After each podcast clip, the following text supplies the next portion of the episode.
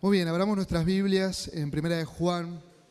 Estamos haciendo esta serie expositiva en esta preciosa epístola, en esta epístola particular. Ya estamos en el capítulo 2, ya estamos en el noveno mensaje de esta serie, capítulo 2, versículo 15 y 17, que serán los que vamos a exponer. Vamos a leer algunos más, algunos textos más. El teólogo J.I. Packer, teólogo inglés y escritor,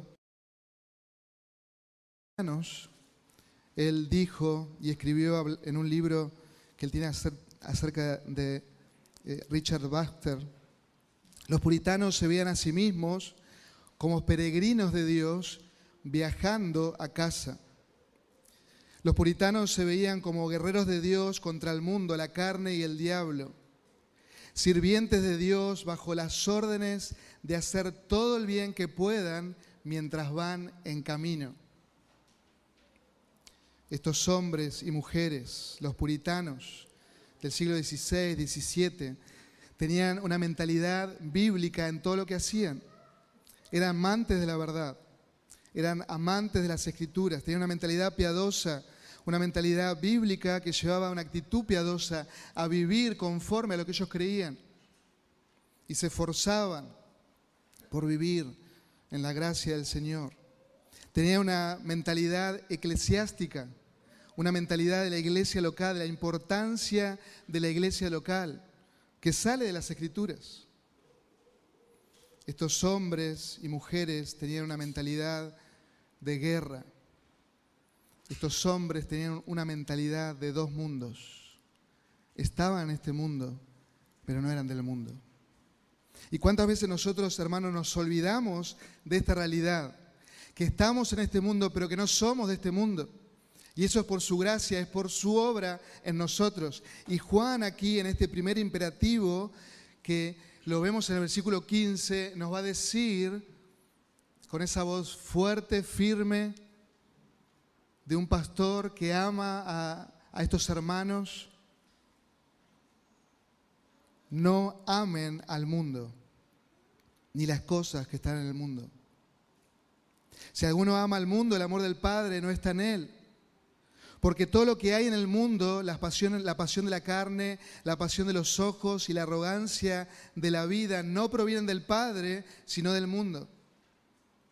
Versículo 17, el mundo pasa y también sus pasiones. Pero el que hace la voluntad de Dios permanece para siempre. Oh Señor y Padre, venimos delante de ti. Estamos frente ahora a tu palabra. Y necesitamos de la iluminación de tu Espíritu, que tú trates con nosotros, Señor. Que sea tu gracia a la hora de no solo de leer, sino de nuestra mente, todo nuestro ser, esté atento a tu verdad. Que tú trates con cada uno de nosotros. Tú conoces la realidad de todos los que estamos aquí. Tú conoces nuestros corazones. Tú conoces nuestra realidad espiritual. Tú nos conoces. Y tú quieres hablarnos. Santifica tu iglesia, Señor. Oramos también si hay en medio nuestro personas que aún no te conocen, que tú trates con ellos. Que ellos puedan ver tu gracia, tu misericordia. Que puedan ver que necesitan de Cristo Jesús. El único camino a ti, Padre.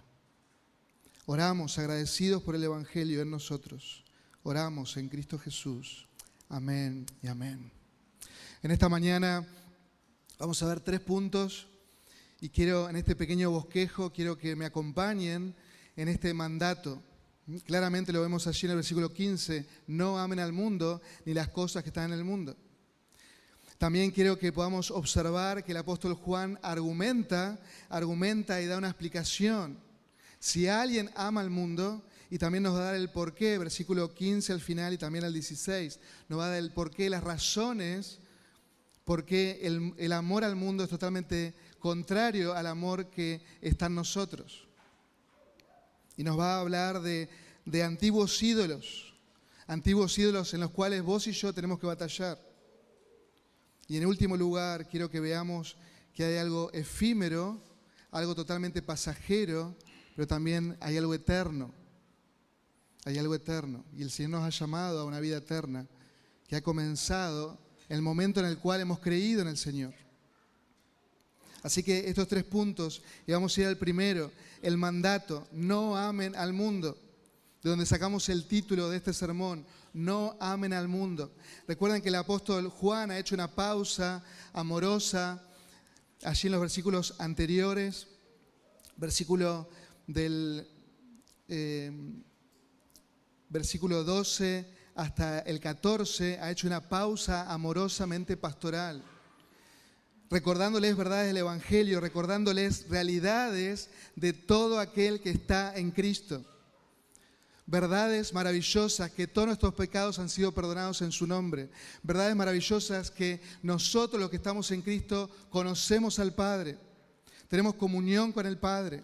Verdades maravillosas que nosotros los que estamos en Cristo podemos vencer al maligno Podemos permanecer en la palabra y en esa permanencia vencer al maligno.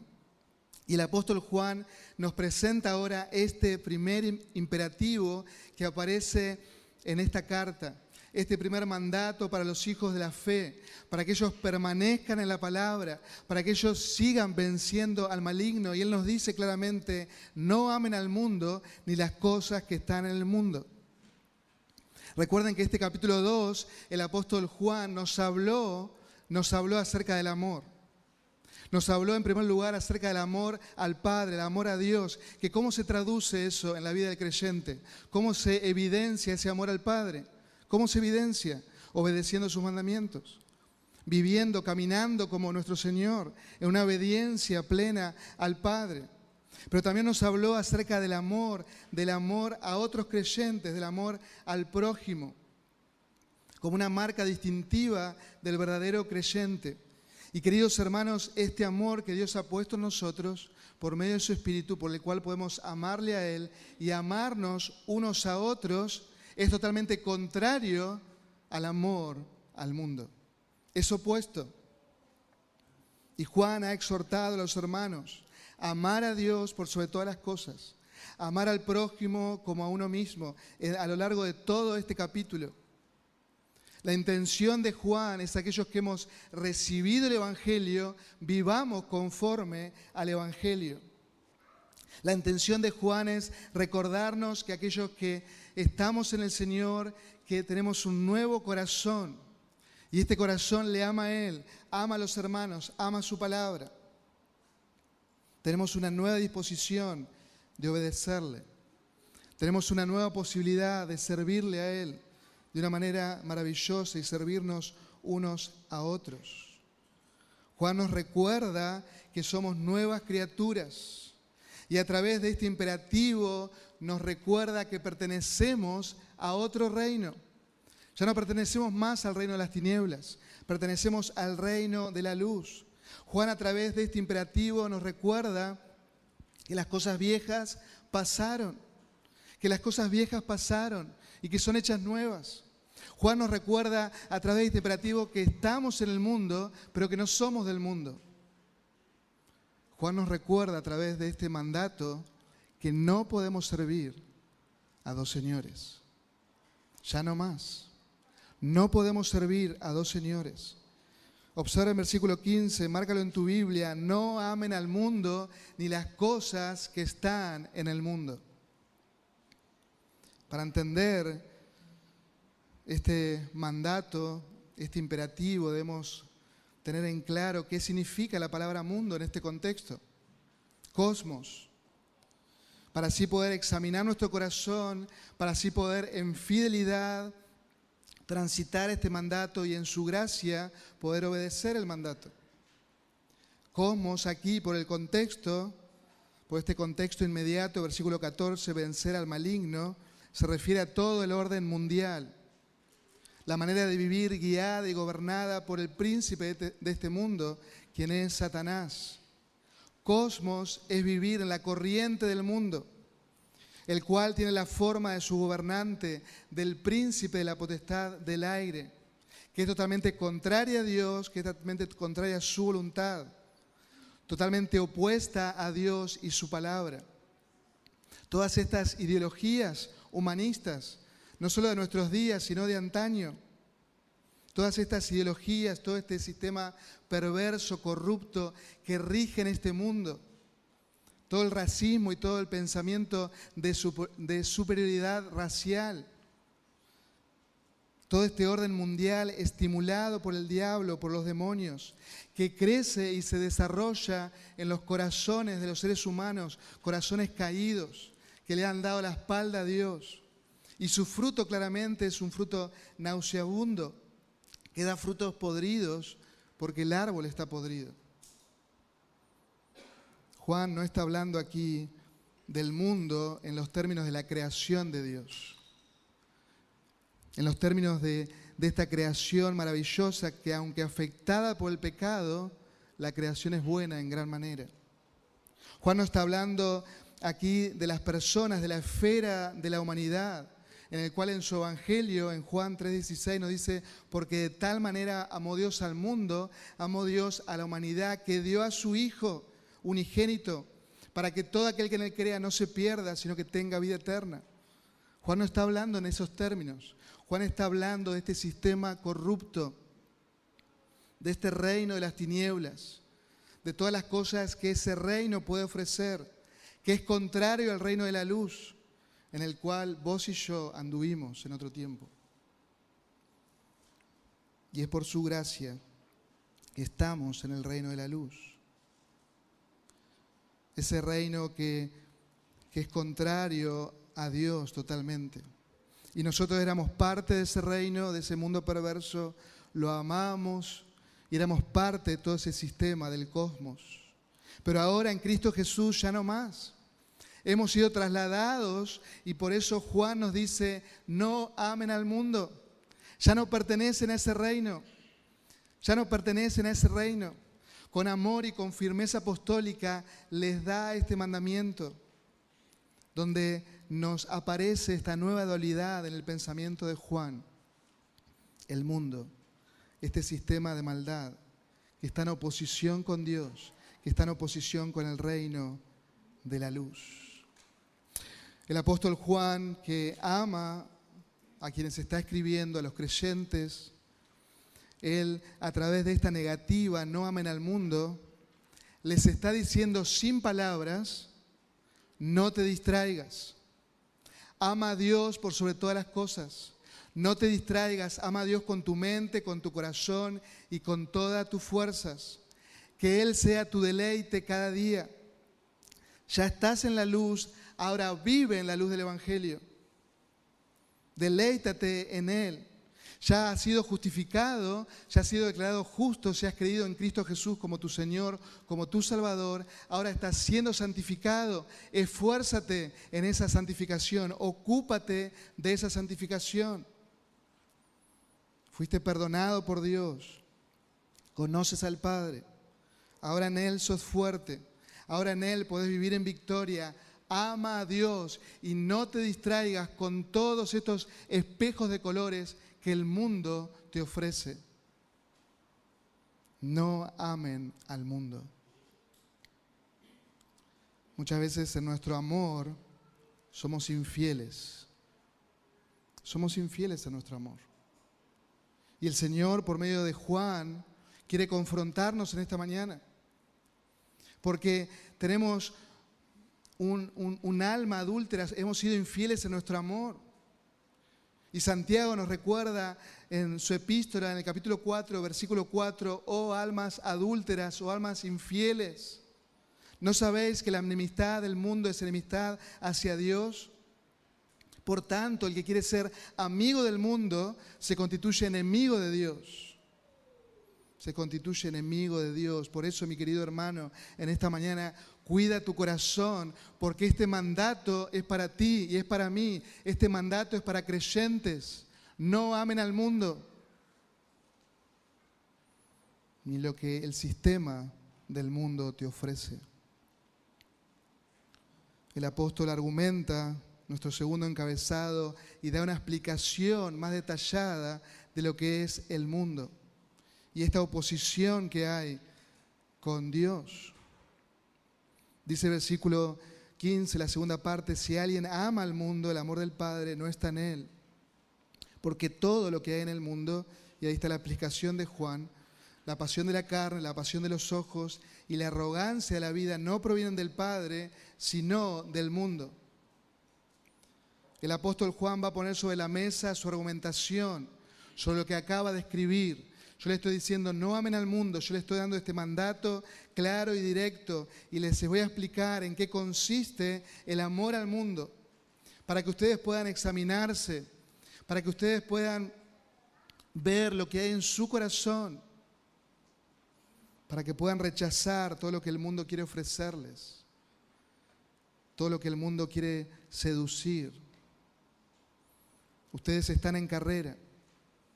Y cada uno de nosotros, los que hemos puesto nuestra fe en el Señor Jesucristo, estamos en carrera. Y es una carrera larga.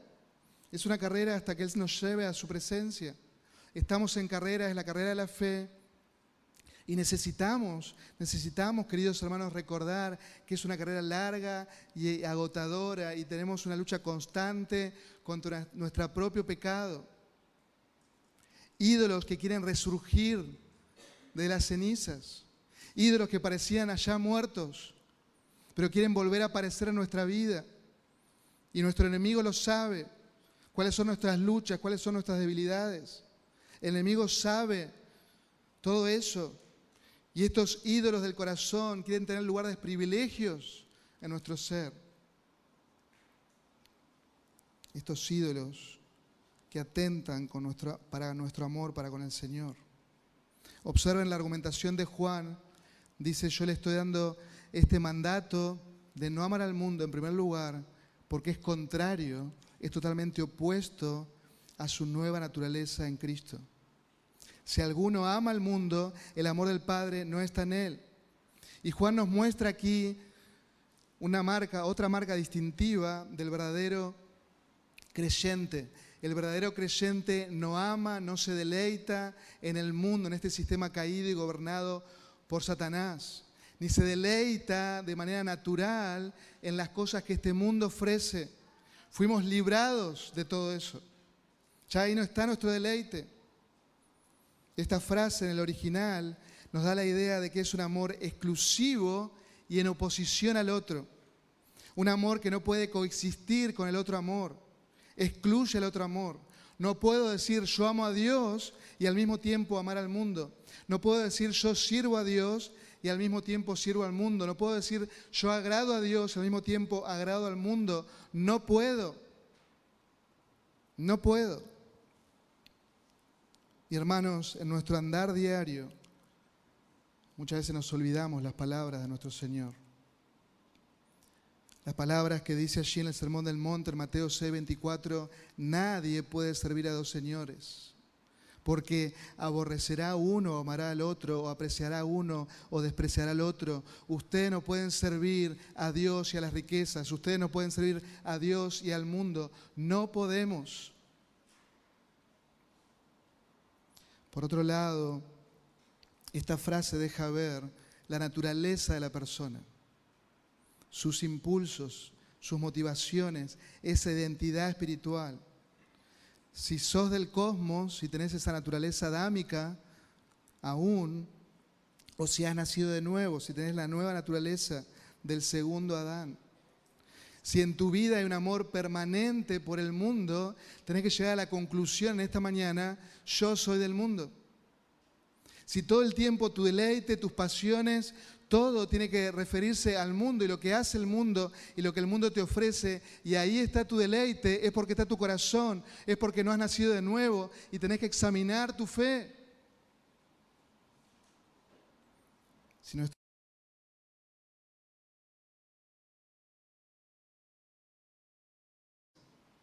si continúo en mis pecados y me deleito en ellos, es porque no ha habido un nuevo nacimiento. Y tengo que examinar mi fe. Porque quizás tengo toda la información, pero no he abrazado a Cristo. Tengo toda la información del Evangelio, pero mi conducta dice que sigo amando al mundo, que no quiero pagar el costo de seguir a Cristo. Evidencia cuál es mi identidad. Una cosa es vivir en el barro, estar en el barro, deleitarme en el barro, en el pecado, disfrutar de estar todo sucio y muestro mi naturaleza, muestro que soy un puerco, muestro que me deleito en eso. Pero otra cosa muy distinta es ser salpicado por el barro. Voy caminando en este andar en Cristo y a veces me salpico. ¿Qué debo hacer? Limpiarme. Porque ya tengo una nueva naturaleza. Me molesta ver esa gotita de barro en mi zapato, en mi pantalón, en mi camisa. Me molesta. ¿Y qué hago? Voy al Señor, recurro al Señor, recurro a su gracia. Porque me identifico con el Señor, tengo una nueva identidad que ha sido dada por el Señor. Juan aquí no solo tiene la intención de mostrar la naturaleza de las personas, sino también el apóstol desea que observemos nuestra vida ya en Cristo. Como les dije, este mandato es para creyentes. Este mandato es para creyentes es para aquellos en los cuales ya estamos en Cristo, para que cuidemos nuestro corazón de la seducción del mundo, un mundo que nos odia porque odia a Dios, odia a Cristo y odia al Evangelio. Cuidemos nuestros corazones de los ídolos, de nuestra vieja naturaleza. Cuidemos nuestro corazón que quieren esclavizarnos seremos tentados a volver a nuestro Egipto, a deleitarnos con todas las cosas que Egipto, que el mundo puede ofrecernos. Tenemos que cuidar de los ídolos, tenemos que cuidarnos de estos espejos de colores que quieren una vez más esclavizarnos. Cuida tu corazón porque este mandato es para nosotros, esta instrucción es para nosotros no, solo que marca y expone el corazón de aquel que tiene vida o no, sino también que es un mandato con la intención de que vivamos vos y yo en santidad. En santidad. Que no nos dejemos seducir por el mundo. Así que el apóstol no solo desenmascara a los falsos creyentes, que ya lo hemos visto, él está exponiendo a lo largo de toda la carta a los falsos creyentes, falsos maestros. Y claramente ellos no van a amar a Dios, claramente no van a amar al hermano, ya lo hemos visto, van a amar al mundo, porque son del mundo. Y el domingo que viene, con la ayuda del Señor, veremos a estos anticristos actuando. Pero también Juan nos advierte, advierte a los verdaderos creyentes, que somos seducidos y debemos cuidar nuestro corazón del cosmos, porque puede una vez más seducirnos, porque podemos caer, porque podemos caer. Cuidemos nuestro corazón de los ídolos de antaño, tal como el apóstol Pablo le dice a los romanos en el capítulo 12, versículo 1.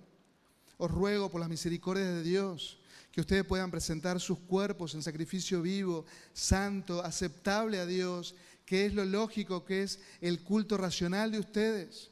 Frente al Evangelio, frente a las grandes misericordias de Dios, vos y yo cada día debemos presentarnos al Señor como un sacrificio vivo y santo. Ya no más tenemos que ir con un sacrificio de un animal, sino que nosotros mismos estamos vivos en Cristo y nosotros debemos presentarnos a Dios. Es lo lógico, es lo racional. Que nuestra mente sea cambiada. Y dice el apóstol Pablo, no se adapten a este mundo, no tomen la forma del mundo, del cosmos, sino que transfórmense mediante la renovación de su mente para que verifiquen cuál es la voluntad de Dios, lo que es bueno y aceptable y perfecto. ¿Cuál es la voluntad de Dios para el creyente? ¿Cuál es la voluntad de Dios para tu vida? ¿Cuál es? ¿Cuál es? La santidad. Vivir en santidad. Vivir como ser conformado a la imagen de su Hijo. Esa es la voluntad de Dios para tu vida. Que vivas en santidad. Que cada día te alinees a lo que Dios dice en su palabra para ser conformados a la imagen de su Hijo. En otras palabras, no amen al mundo, ni las cosas que están en el mundo. Ama a Dios por sobre todas las cosas. Deleítate en el Señor. Amados, nuestras mentes tienen una forma nuestra naturaleza en Adán que era conforme al cosmos, conforme al mundo.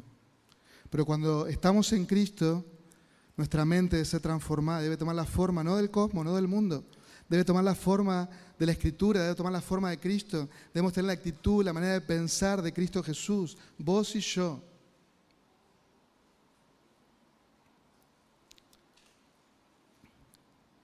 Debemos librarnos de estos ídolos. Debemos librarnos de la actitud del cosmos, de la actitud del mundo. Recuerda las misericordias del Señor. Juan argumenta y nos explica que todo lo que el mundo ofrece no viene del Padre, sino que se opone al Padre. El apóstol a través de este mandato y sus explicaciones está apuntando a nuestros corazones hermanos, porque ahí es donde se libra la batalla. Eso es nuestro corazón. Ese es nuestro corazón, donde se libra la batalla, donde luchamos con esos amores a diario. Si vamos a amar a Dios o vamos, en esta ocasión, vamos a amar al mundo. Si vamos a, a ser seducidos y ceder a este ídolo. Ese es nuestro corazón, en nuestra mente, donde se libra esta batalla. Y debemos ser conscientes de eso. Versículo 16, porque todo lo que hay en el mundo, la pasión de la carne, la pasión de los ojos y la arrogancia o la vanagloria de la vida, no provienen del Padre, sino del mundo. Y el apóstol Juan expone tres grandes grupos de ídolos, de pecados. Y comienza diciendo la pasión de la carne, la pasión de los ojos. Esa palabra pasión Epitumia es un deseo sobre deseo por encima del otro. La palabra en el contexto del Nuevo Testamento puede tener una connotación positiva y negativa. Claramente aquí tiene una connotación negativa. Son esos impulsos, deseos y pasiones descontroladas que nos llevan a pecar, que nos llevan a pecar. Es una, una pasión, un deseo que está por sobre lo que Dios dice en su palabra es una pasión y deseo que está por sobre los otros. Queremos hacer solo lo que nosotros queremos y deseamos. En otras traducciones nos habla de concupiscencia, esos malos deseos del corazón, esas pasiones descontroladas, esos deseos de nuestra vieja naturaleza que quieren volver a controlar nuestra vida, que quieren volver a atarnos. Y hermanos, Juan es consciente de eso. Juan es consciente de que cuando caímos en Adán, cuando nos revelamos en Génesis 3, el mundo está en nuestro corazón. Y es ahí donde debemos presentar batalla. El mundo está en nuestra mente y es ahí donde debemos presentar la batalla cada día. Cada día. Porque estos deseos sobre deseos quieren controlarnos. Y a veces cedemos y cuando cedemos no somos buenos mayordomos de lo que el Señor nos ha dado. Esos deseos quieren controlarnos y nos quieren llevar de un lado para otro. Y el primer grupo que Juan menciona aquí son los deseos, las pasiones de la carne. Todos los apetitos de la carne, que van desde la sensualidad y que puede también ir hasta el lado de la comunidad, del confort, que pueden ir también al lado de la fornicación, del adulterio. Todo eso involucra los deseos de la carne. Todos tus apetitos en los cuales vos te, satisfaces por sobre el deseo que, de Dios. Una vez piensa que los deseos de la carne solo es fornicación y adulterio o todo lo referido a lo sexual, ¿no? Los deseos de la carne puede ser el hiperactivismo. El trabajar, trabajar, trabajar y trabajar para tener, tener, tener. Y en eso está mi centro, mi foco. En eso yo tengo mi deleite. Ahí está mi deseo. Por sobre Dios, por sobre la iglesia, por sobre los hermanos. En eso me gozo. También puede ser los deseos de la carne, vivir en comodidad, ser pasivos, que los otros me mantengan y paso mi vida de esa manera. Y pongo mi deseo de estar tranquilo y pasivo por sobre los demás. Y peco contra el Señor usando mal mi tiempo en diferentes placeres de esta vida. Me he encontrado con muchos hermanos que su deleite, su deleite es viajar por el mundo, conocer el mundo. Y trabajan todo el año para ese deleite suyo. ¿Está mal viajar? ¿Está mal conocer el mundo? Claro que no. Pero si esa, si ahí está tu corazón, si ahí está tu amor, tu pasión, hay un problema. Hay un problema. Hermanos, cuando en, en mi corazón amamos lo mismo que ama el mundo, lo mismo que mis compañeros de trabajo aman, lo mismo que mis vecinos aman, hay un problema. No está el problema en el vecino, porque el vecino, mis compañeros de trabajo son del mundo. El problema está en nosotros, en que nos dejamos seducir por estas pasiones de la carne. ¿Dónde está tu objetivo en la vida? Los apetitos de la carne son insaciables. Y oro para que el Espíritu Santo obre en esta mañana y te muestre cuáles son esos deseos tuyos particulares con los cuales estás luchando día a día. También Pablo a los romanos en el capítulo 13, versículo 14 dice, más bien revístanse ustedes del Señor Jesucristo y no se preocupen por satisfacer los deseos de la carne, los deseos de la naturaleza pecaminosa. Revístanse del Señor Jesucristo. En otras palabras, no amen al mundo ni las cosas de este mundo. Revestite día a día del Señor Jesucristo, de tu Salvador. Cuida tu corazón de este mundo consumista. Cuida tu corazón de los deseos de la carne. Y saben, muchas veces estos deseos se cubren de un manto de piedad. Y comenzamos a hacer las cosas con ese manto de piedad, pensando que lo hacemos para Dios.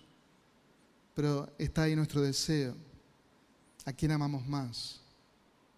Y muchas veces amamos incluso a nuestras familias como el mundo las ama. Y no hay ninguna distinción. Amamos nuestros trabajos como el mundo lo ama. Amamos nuestro confort, nuestros deseos, todos nuestros impulsos que nos desean gobernar como el mundo lo ama. Y el apóstol Juan te dice, no ames al mundo, cuida tu corazón de los deseos de la carne. Debemos cuidarnos de este ídolo. Cuida tu corazón, examínate en esta mañana. El segundo grupo, los deseos de los ojos, las pasiones, los malos deseos que vienen por los ojos, que podemos incluir a la lascivia, el orgullo, la codicia, todos esos pecados que surgen de ver a los demás o de ver algo y quererlo para mí. Somos como niños caprichosos, como niños que vemos algo y lo queremos. Y queremos ya eso, de manera instantánea. Entra algo en los ojos, tac, ahí está nuestro deseo, nuestra pasión, todo nuestro tiempo. Los ojos, estas pequeñas ventanas del cuerpo al mundo, que son tan útiles para la vida, tan necesarias para nuestro andar diario, pero tan peligrosas si no están santificadas, si nuestra vista no está santificada. Un comentarista, Brown, dice por el contexto que la frase los deseos de los ojos o la pasión de los ojos puede referirse también a los deseos miopes solo por las cosas que el ojo puede ver físicamente. Tener ojos temporales deseos temporales y ir tras eso que el mundo me ofrece.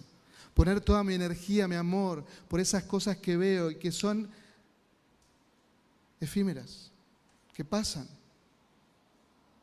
Ojos temporales, ojos carnales, deseos carnales, ser preso de la temporalidad de este mundo, ser seducidos para que nuestra felicidad esté solo por aquello que puedo ver, solo por aquello que puedo tener. Y obviamente, hermanos, es contrario a la vida a la cual el Señor nos ha llamado, que es una vida como por fe. Por fe, no por vista.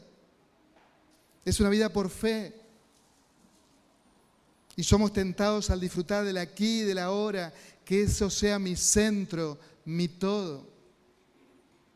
Los deseos de los ojos, que es totalmente contrario a la vida que el Señor nos ha dado. Escucha bien cómo el apóstol Pablo dice a su hijo en la fe, a Timoteo, y quiero que observen este contraste en lo temporal y lo eterno. Y que el Señor nos ha llamado a lo último, a lo eterno.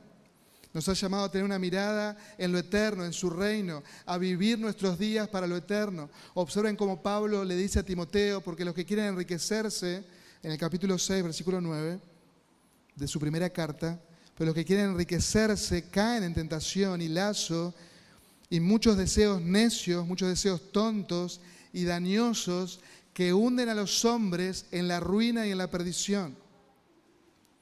Porque la raíz de todos los males es el amor del dinero, por lo cual, codiciando algunos, se extraviaron de la fe. Y escuchen cómo dice el apóstol, se torturaron con muchos dolores. Pusieron su deleite en lo que podían obtener, en lo que podían ver, y ellos se torturaron a sí mismos, se flagelaron a sí mismos por, por y flagelaron a su familia por eso que veían que era realmente codicioso para ellos.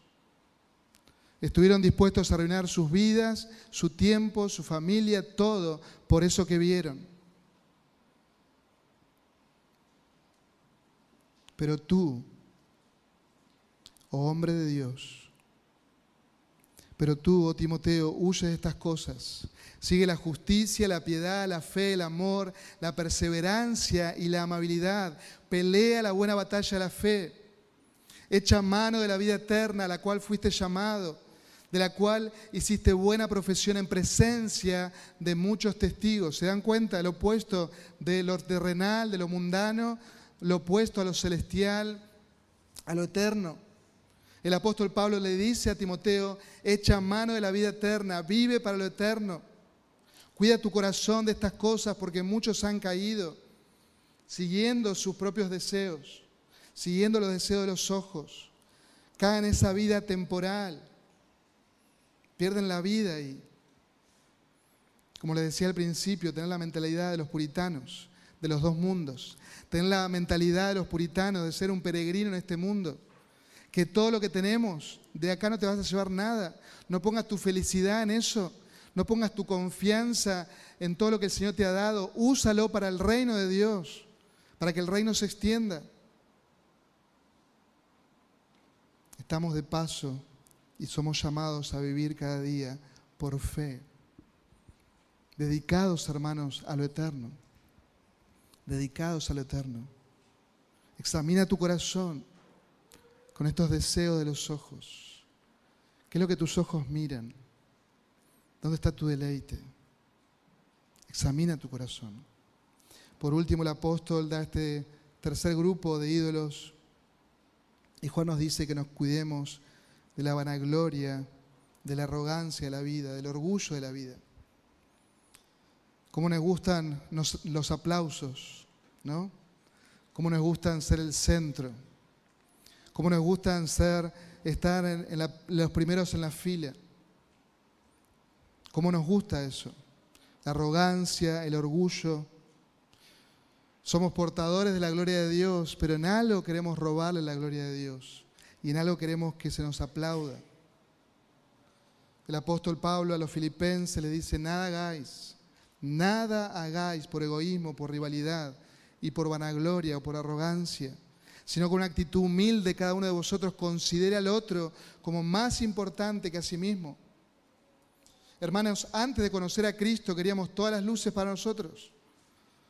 Queríamos estar todo el tiempo en primera plana, que nos iluminen, queríamos ser aplaudidos. Éramos personas orgullosas, egocéntricos. Ahora seguimos, pero como dice el pastor Otto, estamos en tratamiento. Y damos gloria a Dios por su gracia en nosotros. Damos gloria a Dios porque esto no nos domina, sino que nosotros podemos vencer al maligno podemos vencer a este, esta tentación. Y debemos luchar, hermanos. Debemos luchar a diario con este ídolo del corazón. Y darle la gloria al único que merece la gloria y el honor, que es nuestro Señor Jesucristo. Es interesante que Juan utiliza ahí la palabra para vida, bios, que es la palabra más común en griego para hablar de la vida, de la vida biológica, de donde viene biología, el estudio de los seres vivos. Y, y, claramente refuerza la idea de lo temporal, de lo pasajero de esta vida, la arrogancia de la vida. Es totalmente tonto, es totalmente vano poner toda mi felicidad en esto que es temporal, en esto que pasa, en este aplauso que se va rápido una vez que la gente se fue, ya no está más, lo pasajero de la vida. Y hermanos, este ídolo nubla, nubla todo nuestro ser, nuestro entendimiento. Porque cuando empezamos a darle, a dar gloria, a darnos gloria a nosotros mismos, pensamos que todo lo que tenemos es por nuestro esfuerzo. Nuestro trabajo, nuestra casa, todas las cosas que podemos tener, todo es por logro mío y empiezo a darme gloria, una vana gloria, y comienzo a caer en el pecado de la autosuficiencia. Yo necesito de la gracia de Dios. Yo puedo con mi vida cristiana. Yo necesito de la gracia de Dios para ir a trabajar. Yo necesito, yo necesito Dios. Yo puedo hacer esto solo. Como los niños, ¿no? Los niños pequeños que van creciendo y dicen, papá, papá, yo puedo. Déjame a mí, yo puedo hacer esto.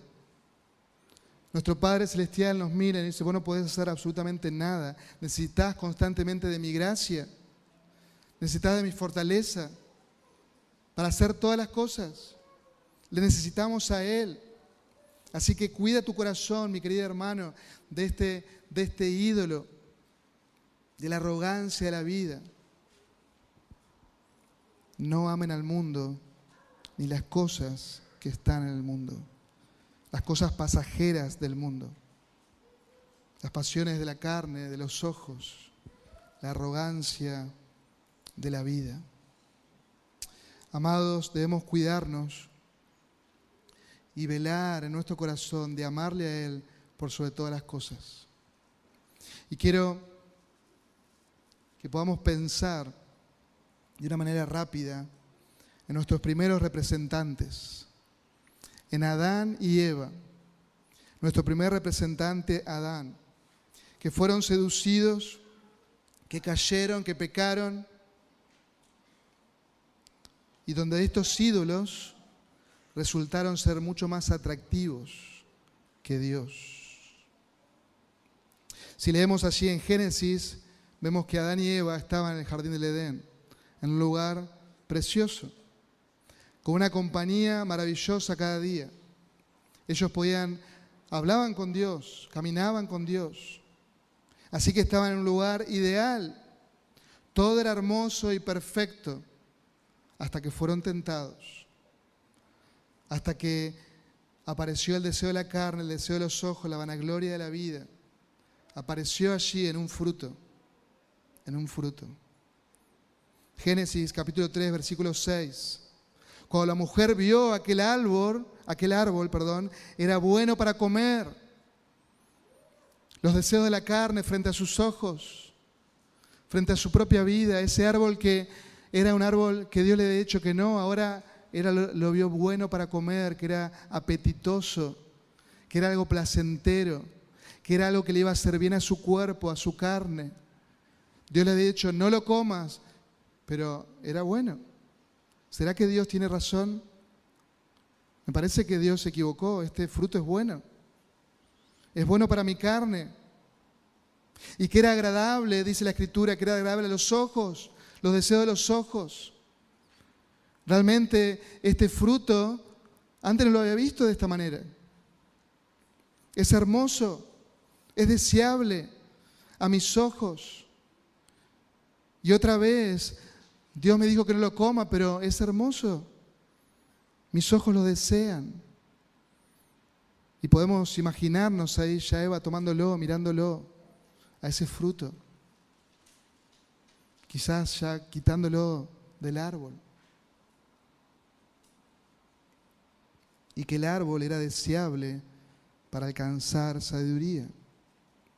La vanagloria de la vida, la arrogancia de la vida. Adán y Eva fueron creados para vivir bajo la sabiduría de Dios, no para tener sabiduría ellos mismos. Y aquí la serpiente, el diablo les presenta, le dice, ustedes pueden independizarse, independizarse de él, pueden saber el bien y el mal, pueden ser sabios en ustedes mismos, ya no dependan de Dios. ¿Y qué sucedió? Tomó su fruto, comió Eva y dio también a su marido que estaba con ella y lo comió. El deseo de la carne, el deseo de los ojos, la vanagloria de la vida. Hermanos, nosotros luchamos contra estas mismas tentaciones. Cada día, cada día. Luchamos contra este fruto prohibido. ¿Y a quién vamos a amar más? ¿A quién vas a amar más en el día de mañana? Cuando comience tu jornada laboral. Cuando comiences tus tareas en el hogar. Cuando comiences tu rol como esposo, como esposa. ¿A quién vas a amar más? Y Juan nos dice, ama a Dios con todo tu ser. No ames al mundo con sus pasiones, con sus deseos. Queridos hermanos, el punto es cómo vos y yo podemos vencer la tentación. Porque si Adán y Eva, estando en el lugar perfecto, estando con la compañía perfecta, fueron tentados y cayeron, ¿cómo vos y yo podemos vencer? Estando en este mundo hostil que nos odia, en este mundo que nos seduce, ¿cómo podemos vencer?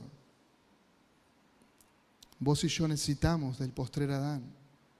Vos y yo necesitamos del segundo Adán. Necesitamos depender del Señor Jesucristo aquel que ama a Dios por sobre todas las cosas, aquel que no ama las pasiones de la carne, de los ojos, ni la vanagloria de la vida. Necesitamos recordar que Él vino a liberarnos de todo eso, de todos nuestros pecados. Nuestro amado Señor Jesucristo, que en todo es semejante a nosotros, pero sin pecado. Que en todo fue tentado, pero sin pecado. Aquel que, como dice la Escritura, no fue llevado al huerto del Edén, sino al desierto, y atravesó 40 días en gran necesidad. ¿Y quién apareció en el momento que estaba más necesitado? Nuestro Señor, nuestro Salvador, el tentador, el enemigo de nuestras almas, el adversario, el acusador. Y en Lucas 4:3 dice que se acercó el tentador y dijo, si eres el Hijo de Dios, di a estas piedras que se conviertan en pan. El Señor tenía gran necesidad. Había estado 40 días sin probar un bocado. Y Satanás no le trajo un fruto deleitoso, le presentó una piedra ahí para que la convierta en el mejor pan del universo. Pero el Señor Jesucristo venció los deseos de la carne en su gran necesidad, Él venció y le respondió y dijo, no solo de pan vivirá el hombre, sino de toda palabra que sale de la boca de Dios. Otra vez el diablo le llevó a un monte muy alto y le mostró todos los reinos del mundo y la gloria de ellos, los deseos de los ojos, todo lo que el mundo le podía ofrecer. Los deseos de los ojos le mostró a nuestro Señor. Y el diablo le dijo, todo esto te daré si postrándote me adoras. El Señor venció los deseos de los ojos. El Señor Jesucristo venció y le dijo, vete Satanás, porque Cristo está, al Señor tu Dios adorarás y a Él solo servirás. El diablo también lo llevó a la santa ciudad y lo puso sobre el pináculo del templo para que el Señor se gloríe delante de los suyos, para que el Señor caiga en la vanagloria de la vida. ¿Qué podía ser más maravilloso para el ministerio del Señor que Él aparezca allí descendiendo junto a los ángeles y todos puedan ver que Él es el Señor, el Salvador, pero no haciendo la voluntad de Dios claramente? Pero Cristo venció, Cristo venció la vanagloria de la vida. El diablo le dijo, si eres hijo de Dios, lánzate abajo, pues escrito está, sus ángeles te encomendará y en las manos te llevarán, no sea que tu pie te opriese en piedra. Pero él venció, él venció la arrogancia de la vida y le dijo, no tentarás al Señor tu Dios. En todo el Señor venció, en todo el Señor fue obediente, hasta la muerte y muerte de cruz. Y un día regresará, sí, junto con sus huestes angelicales. Y todo ojo le verá. Pero en ese momento no era el tiempo de Dios el Padre. Hermanos, el Señor, el Señor venció y en Él podemos nosotros vencer. En Él, en el postrer Adán, podemos nosotros vencer. Y quiero que pienses, si Adán fue tentado, si Jesús fue tentado, ¿qué te hace pensar que vos y que yo no seremos tentados? por los deseos de la carne, los deseos de los ojos y la vanagloria de la vida. Cuida tu corazón. No ames al mundo ni las cosas que están en este mundo. Saben, en pequeñas cosas, en pequeñas cosas que nos suceden, a veces nos damos cuenta que no amamos, a Dios en primer lugar. No hace falta mostrar mucho, pequeñas cosas que nos suceden a diario que ponen a, nuestro relieve la flor de piel, que no estamos amando a Dios en primer lugar.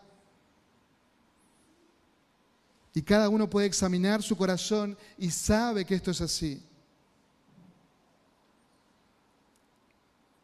Amados, debemos recordar que el mundo pasa, pero el que hace la voluntad de Dios permanece para siempre.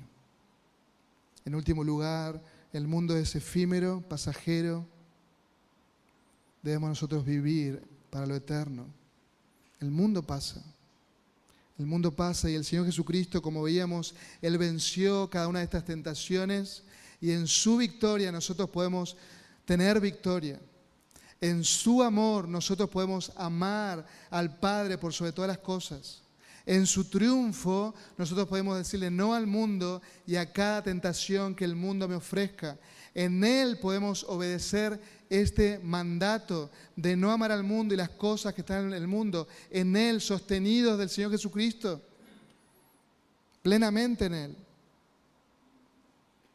Podemos decir, como dice Juan allí al final del versículo 17, el que hace la voluntad de Dios permanece para siempre y ese es nuestro Señor Jesucristo, nuestro perfecto y nuevo representante, que hizo la voluntad de Dios perfectamente. Nosotros en Él podemos tener victoria. Hermanos, cuando te sientas tentado, seducido por lo efímero, por lo pasajero de este mundo, recurre al Señor Jesucristo recurre al Señor Jesucristo, cuando te seas seducido por lo pasajero del reino de las tinieblas, refúgiate en el Señor, refúgiate en su victoria. Y esto es algo diario que vos y yo debemos hacer. Debemos tomar todos los recursos que Él nos da para poder vivir en obediencia al Padre. Ama a Dios por sobre todas las cosas. Ama a Dios, vive para lo eterno con la mirada en el eterno. Vive para lo eterno, con la mirada en el eterno. Vive para aquel que te llamó, que te salvó, que dio su vida para que vos tengas vida eterna. Esta vida eterna no, no, comienza cuando estemos en gloria, no. Ha comenzado el día que te entregaste a Cristo. Viví para su reino, viví para lo eterno. No ames al mundo ni las cosas que están en este mundo.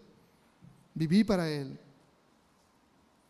El mundo pasa y también sus pasiones.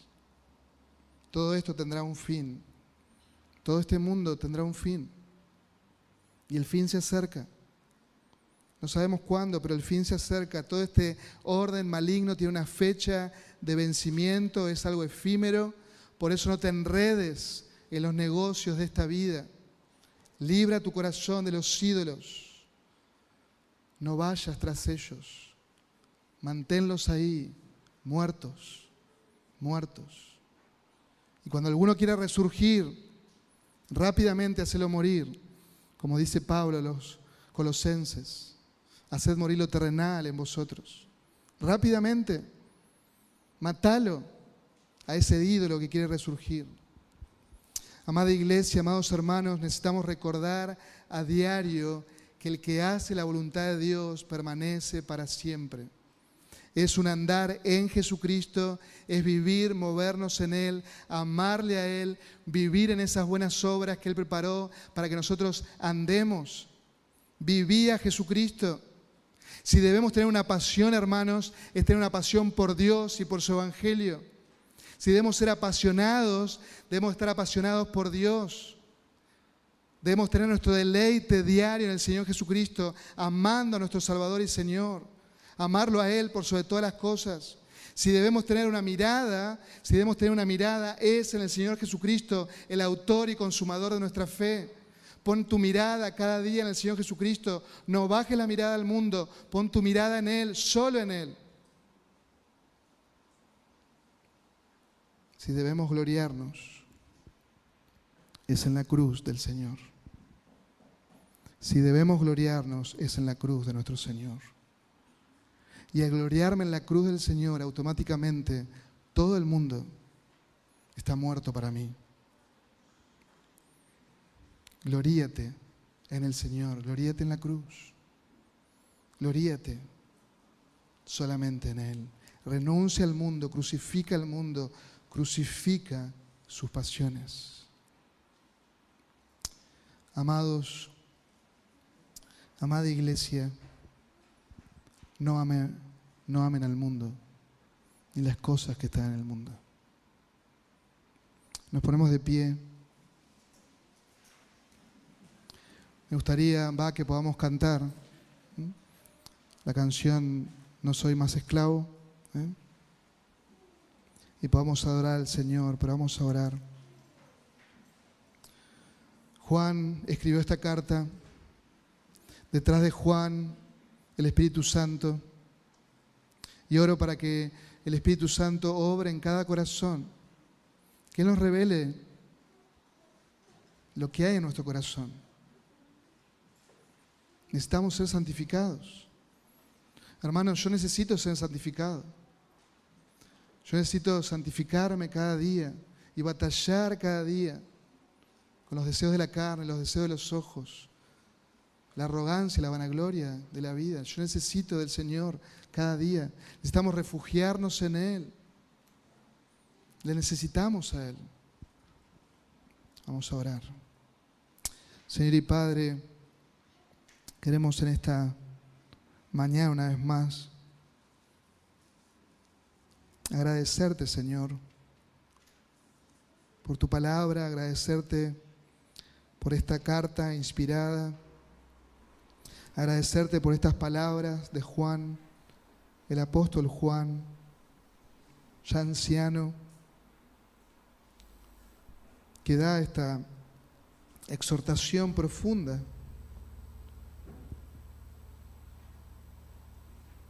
A esos hijos en la fe.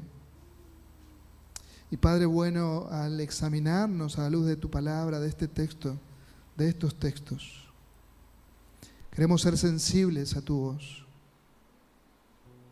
Y queremos pedirte perdón porque muchas veces nuestros pies se han deslizado tras estos deseos, tras la vanagloria de la vida. Queremos que tú nos santifiques, Señor. Queremos apropiarnos de tu palabra y queremos, Señor, obedecer este mandato, pero no podemos en nuestras fuerzas. Es imposible, pero queremos fortalecernos en tu gracia. En tu gracia y en dependencia del Señor Jesucristo, de nuestro nuevo y fiel y perfecto representante. Queremos vivir no amando al mundo, ni los deseos de este mundo. Ayúdanos, Señor. Tú nos conoces Tú sabes cuáles son nuestras luchas, cuáles son nuestras batallas. Tú lo sabes todo, Señor. y tomamos como nuestras las palabras del apóstol Pedro. Tú sabes todas las cosas.